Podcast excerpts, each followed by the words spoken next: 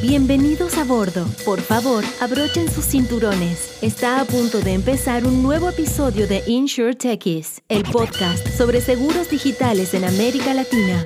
Presentado por 123 Seguro. Bienvenidos a un nuevo capítulo de Insure Techies. Eh, hoy estoy con Marco eh, de, de, la firma de abogados Ocampo, estudio de abogados.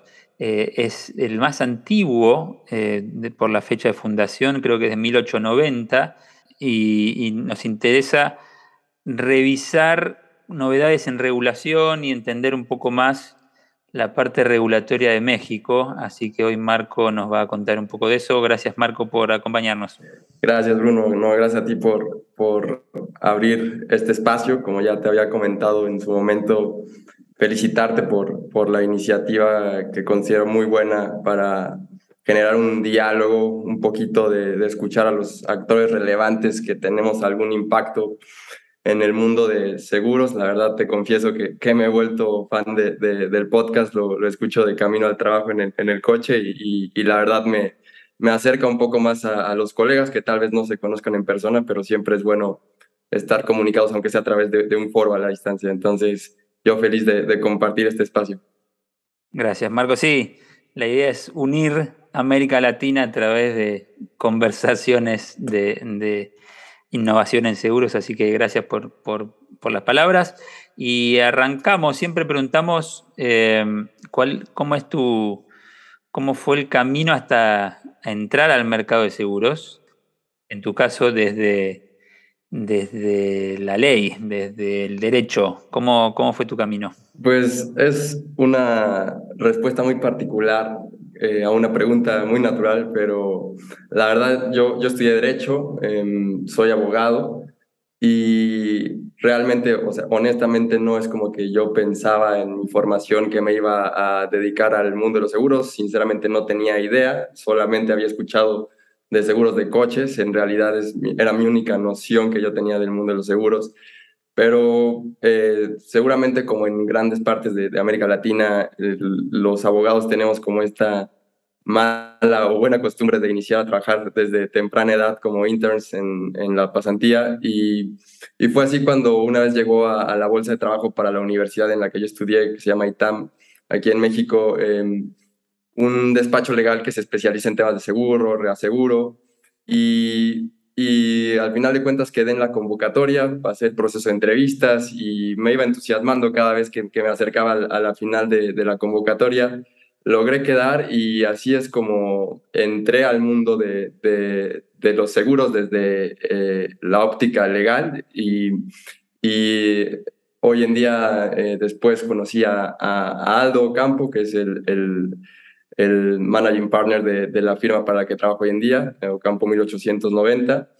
Eh, y bueno, creo que Aldo y a mí siempre nos unió como esta, desde el inicio, esta conversación por, por el crecimiento desde lo profesional hacia mirar nuevas áreas que también como abogados podríamos aportar o ser disruptivos en la práctica legal, eh, específicamente en el tema de seguros. Y es como hoy en día me encuentro hasta la fecha en esta firma y cada día parece que, que, el mundo de los seguros me absorbe más, parece ser como una arena movediza en la que también uno, uno se pica, ¿no? O sea, creo que, creo que uno como, conforme va avanzando eh, se va quedando más en, en, y descubriendo más. Entonces, así es como yo entré a, este mundo del seguro. Bien, muy bien. Eh, bueno, entonces entremos desde lo más básico, ¿no? Eh, a la regulación mexicana cuáles son las diferentes licencias que hay en el mercado y, y, cómo se obtienen, eh, si tienes algún estimado de tiempos para alguna startup que esté escuchando eh, y pensando en empezar a, a operar en, en México, eh, ¿qué, ¿qué, le podemos decir? Sí, bueno, como panorama general, es eh, para, para, entender un poquito más la, la, regulación en temas de seguros en México, contamos con eh, diversos como cuerpos normativos que existen. Tenemos la ley sobre el contrato de seguro, que realmente se encarga de, de regular eh, las obligaciones entre las partes dependiendo del tipo de seguro. Tenemos la ley de instituciones, seguros y fianzas, que es una ley, un cuerpo más general que habla desde eh, la constitución em, de las sociedades eh, mutualistas, eh, sociedades que se encargan de los seguros y reafianzamiento y fianzas, incluso reaseguro. Y tenemos disposiciones generales que las emite la autoridad reguladora, que en el caso de México es la Comisión Nacional de Seguros y Fianzas, que emite, entre las más conocidas está la CUSP o la Circular Única de Seguros y Fianzas. Em, y bueno, regresando un poco a la pregunta, en realidad, eh, en México existen tres operaciones bien definidas, que son las de vida, eh, accidentes y enfermedades y daños, ¿no? En, en, accidentes y enfermedades tenemos accidentes personales, tenemos gastos médicos y tenemos salud, y en la de daños tenemos de una gama más amplia de, de, subramos, en la cual está caución, responsabilidad civil, seguros de automóviles, Em, seguros de crédito, de vivienda em, y diversos, ¿no? Es un catálogo que, está previsto en la ley. Realmente esas son las, las operaciones que existen en México y como tal una autorización para operar es solo, solamente una, que, que es realmente esta autorización que se solicita al regulador o a la autoridad que es la Comisión Nacional de Seguros y Fianzas, básicamente por la cual tú solicitas directamente a este ente regulador eh, constituirte como una sociedad eh, que opere de manera activa en actividades de seguros. Em, y, evidentemente en esa solicitud eh, decirle o hacerle ver a la autoridad qué operación vas a, querer ejercer em, en, en, México, ¿no? Es, es importante también saber que, que una, una empresa o una sociedad que se dedica a temas de seguros no puede ejercer a la vez eh, eh, vida y daños, ¿no? Tendría que ser una de esas dos. Simplemente como, como anotación lo pongo ahí. Pero en general, eh, hablando ya un poco más de, los tiempos, que es, lo que más interesa para saber cuándo va a arrancar operaciones de manera efectiva en una empresa, yo lo dividiría en, en, en, tres bloques y realmente no, no hay una respuesta exacta, eh, siempre va a ser un poco subjetivo porque también va a depender mucho de, de, la empresa. Tenemos como el, el, primer bloque de tiempo que yo lo denominaría así es el, el, el, cual la empresa tiene que recaudar toda esta información o todos estos requisitos que le pide la Comisión Nacional de Seguros y Fianzas, entre ellos como los estatutos, este, su plan de negocios, su business model, em, su plan de estrategia, el capital, una serie de requisitos que evidentemente llevan un tiempo eh, para recabarlos y, para, para reunirlos, que enteramente depende de, del interés y también de, de, si lo tienen o no lo tienen a la mano ya la, la, startup o, la empresa que, que quiera empezar a, a operar. Em, luego empieza el, el, segundo bloque, que es ya el más sustancial en términos de tiempo, que es cuando entregas, una vez que tú entregas toda esta información a la, comisión, eh, la comisión va a tener como un plazo, normalmente va a ser siempre entre siete meses y un año, yo diría, para, para entre respuestas y requerimientos, prevenciones, eh, cualquier eh, eh, percance que se pueda dilucidar o, dar este, en este lapso de tiempo está, digamos, encuadrado ahí. Y una vez que se obtenga esta autorización de la comisión, también la comisión va a tener que hacer una visita a, a, a, la empresa para ejercer un dictamen. Simplemente es como una revisión final, ver que todo está en forma, ver que, que está todos los órganos y todo está perfectamente constituido para arrancar la operación. Entonces, yo diría que, que, cualquier empresa que quiera ejercer este, una operación activa de seguros en México debe prever en, en promedio un año, un año de, en tiempo. Y también hay que decir, bueno, aquí en, en, el despacho em, hay un logro que, que, que, que nos pone muy orgullosos a todos porque logramos constituir eh, en tiempo récord a una aseguradora que se llama Berkeley en, aquí en, México en, el tiempo de cinco meses y fracción. Entonces, eso también va a depender mucho de los asesores que, que, tenga la, empresa, ¿no? Sobre todo por el seguimiento con la comisión. los follow-ups son muy importantes y, depende de los follow-ups que se pueda llegar a, recortar o sí, a, cortar el, plazo, ¿no? Entonces, te diría que, ese es el, tiempo estimado para, para una empresa que pueda entrar ya de lleno al, mercado asegurador en México. Bueno, muy bien. Em, luego está, eh, hace unos años, vigente la ley FinTech, en México, ley que no es necesariamente eh, algo que está diseñado para el mercado de seguros, pero me gustaría entender que también ha tenido su polémica, ¿no? La ley, la fintech mexicana. Me gustaría entender eh, si tiene un impacto en el mercado y cuál sería. Sí, es curioso. O sea, la ley FinTech, que se encarga de regular a las instituciones que hacen uso de, tecnología, este, se fue, fue publicada en México hace cuatro años, en el 2018 entró en vigor. Es una ley de corte, yo diría, bancario, ¿no? O sea, está mucho más enfocada a, a instituciones de prestación de servicios que tienen que ver con la sobre todo con la colocación y captación de recursos en el mercado, de, pagos, etcétera, em, que evidentemente responde a esta necesidad que, que, vio México, que vieron los reguladores, em, de una constante como innovación tecnológica, pero efectivamente, efectivamente para pensada y diseñada para eh, proveedores de servicios que tienen que ver con banca, ¿no? O sea, servicios de crowdfunding, este, todo lo que tiene que ver con inversión y facilidades de pago es para lo cual fue diseñada y, y pensada la ley. Em, curioso porque por muchos aspectos, la verdad, tiene mucho que discutirse la ley fintech. Antes de la ley fintech, eh, muchos de los jugadores decían, no, es que no puedo operar en México porque no hay una ley, no hay una regulación, este, realmente no hay algo que me facilite o que me dirija el camino.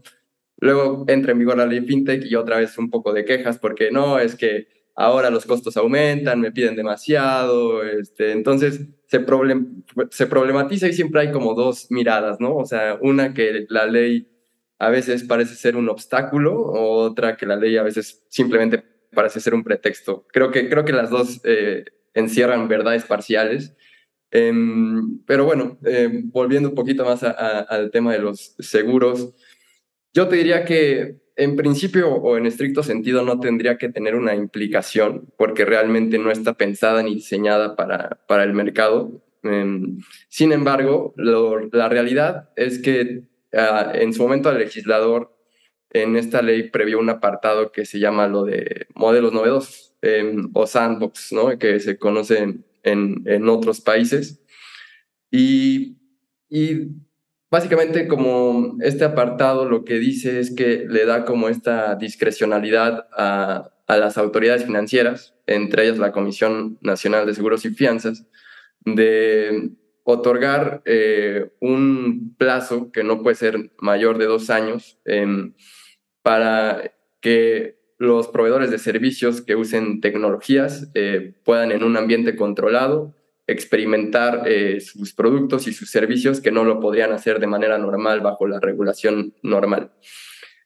Eh, ahí yo lo enlazaría a que ciertamente puede tener una implicación, seguramente más allá, más a lo largo de, de este podcast vas a querer ahondar un poco más en eso, pero te diría que, que, en principio no, no tendría por qué tener una implicación directa, sin embargo, sí la hay, porque puede llegar a impactar al mercado asegurador en la utilización de, sandbox o modelos novedosos, que también es, es polémico y, tenemos eh, muchísimos retos. Eh, para efectos del de, InsurTech, ahora sí entrando un poco más a, la materia del podcast, eh, muchas de las startups en, en México, eh, el InsurTech no es ajeno, ¿no? O sea, realmente el mercado asegurador, las empresas y startups están muy interesadas en subirse a este trend, a esta tendencia revolucionaria en el mundo de los seguros, utilizando tecnología, big data, eh, inteligencia artificial, que pueda revolucionar o implicar o tener una incidencia en la cadena de valor de los seguros, desde la distribución, eh, suscripción, este, etcétera, ¿no? Y la idea sería que con el sandbox o, esta regulación de modelos novedosos pudiera facilitar la entrada de nuevos jugadores al mercado, ¿no? Creo que esa es la intención teórica, al menos, de, esta regulación, ser un poco más inclusiva, que no haya tantas barreras de entrada.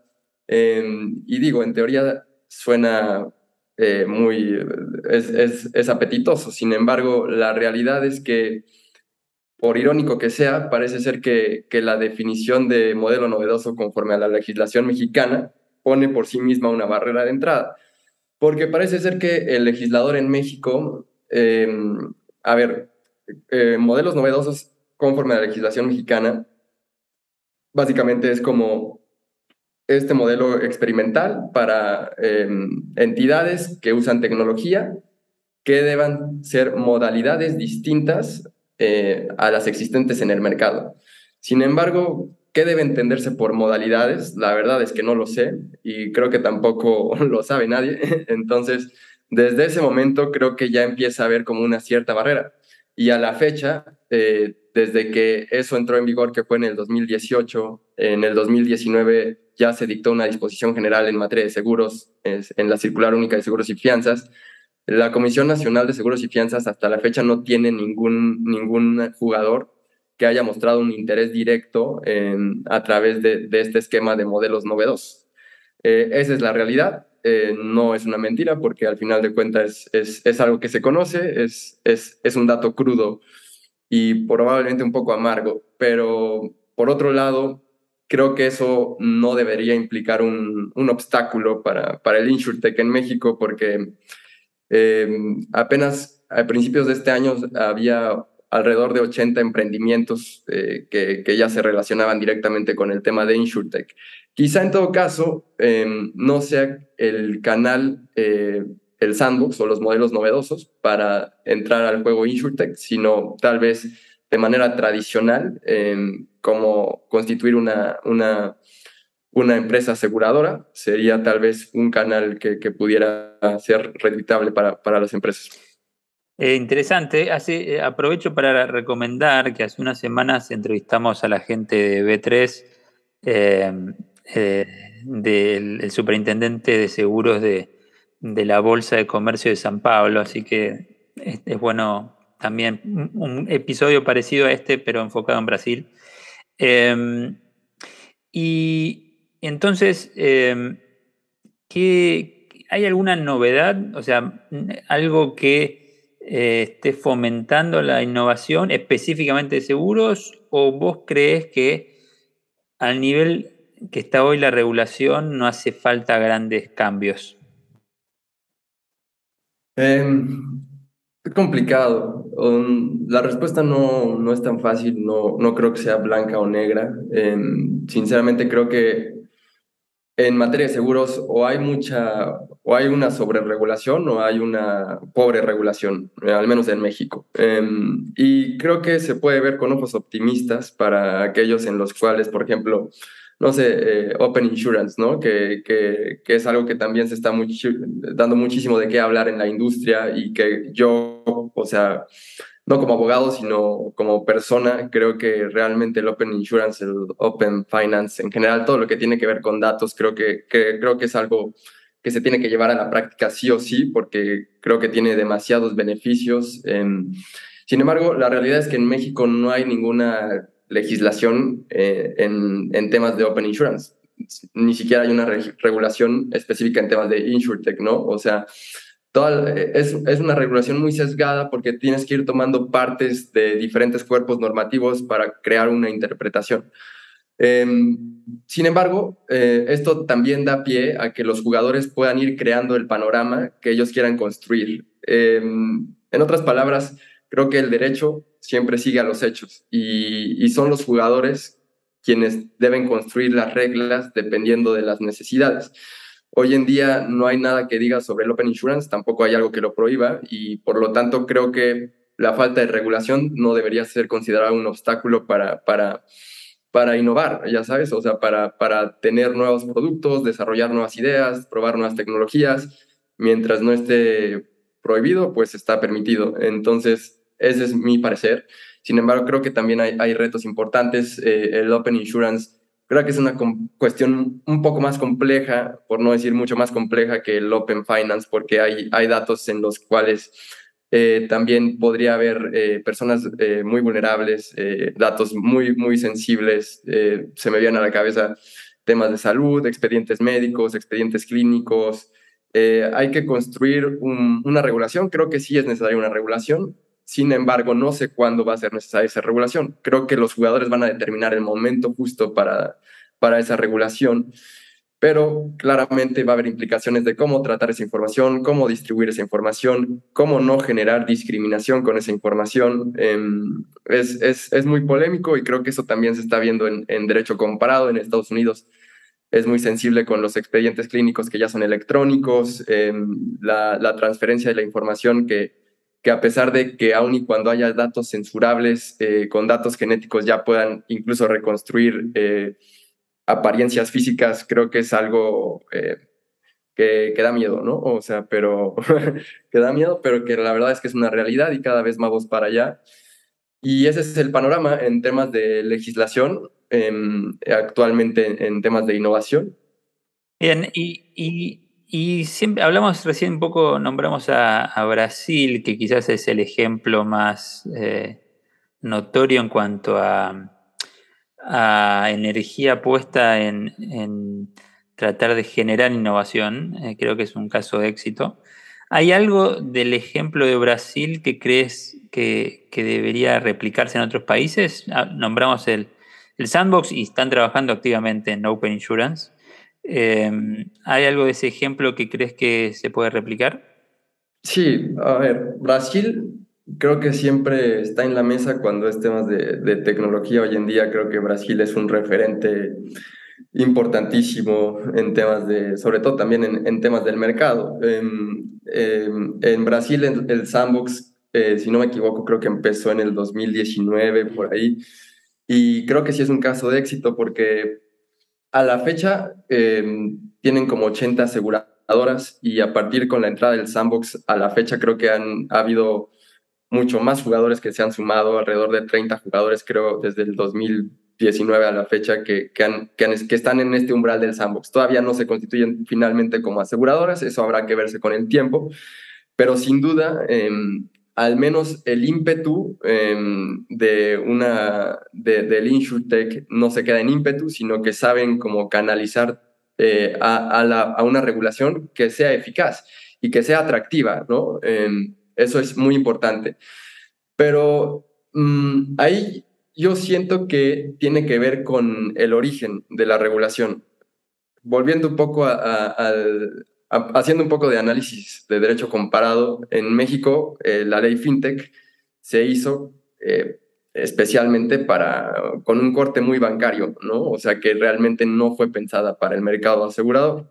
A diferencia de Brasil, que el sandbox y los modelos novedosos fueron impulsados por los propios jugadores eh, del sector asegurador, a través de Pierre, creo que fue esta esta, esta empresa que, que, se trasladó de ser un intermediario a, a ser una aseguradora. Em, y es lo que te decía, o sea, los retos, y creo que yo, creo yo que la inspiración o lo que se debería replicar de Brasil a México y quizás en otros países es como impulsar este diálogo entre jugadores y reguladores. Em, porque como te digo, Brasil es un caso de éxito porque la regulación nació desde el jugador, no en México que fue al revés. Fue el regulador sin prever los jugadores, al menos del sector seguros. Eh, creo que la labor eh, y el reto, al menos en México, es que se sigan generando innovaciones, que, que siga este ambiente tecnológico y tarde o temprano el regulador va a tener que voltear y, y ver que, que, que hay algo que tiene que regular para ciertos actores en específico. Creo yo que esa es el, la inspiración o lo que hay que rescatar de, Brasil, entre otras muchas cosas. Excelente, 100% de acuerdo, ¿no? Esa comunicación fluida entre startups y eh, reguladores, algo que sin dudas aporta mucho valor al mercado. Bueno, llegamos, Marco, a la última pregunta. Es muy simple quizás, pero Eh, para los founders y las startups que nos están escuchando, ¿qué más deberían saber en cuanto a regulación o temas legales sobre México? ¿Qué otra particularidad o qué otra cosa deberían tener en cuenta si están pensando eh, empezar a operar en, ese mercado?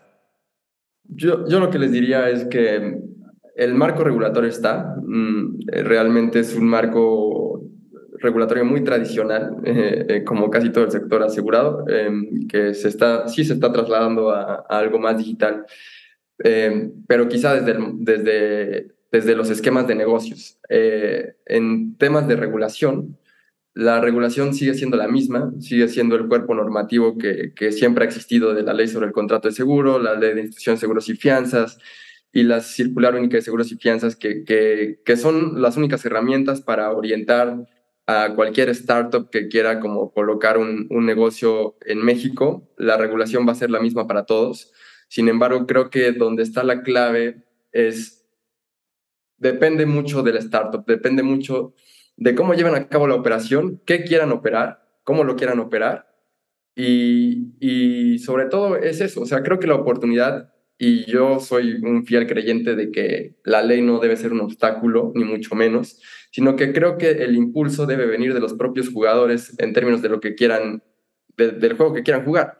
Em, entonces, finalmente, creo que la ley siempre va a estar y, depende mucho de, los jugadores ver hacia dónde mirar con, con ese cuerpo normativo. Eh, es, es lo, que, lo que yo diría.